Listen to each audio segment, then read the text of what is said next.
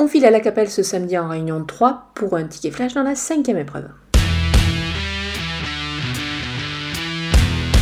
Le numéro 8, Gésilda Mauve, trouve des conditions euh, plutôt intéressantes dans ce lot. Elle va partir de la première ligne, alors certes avec un numéro tout en dehors euh, derrière l'autostart, c'est le numéro 8, mais je pense qu'elle devrait pouvoir s'en sortir. Euh, la jument est en forme et présentée au mieux par son entraîneur.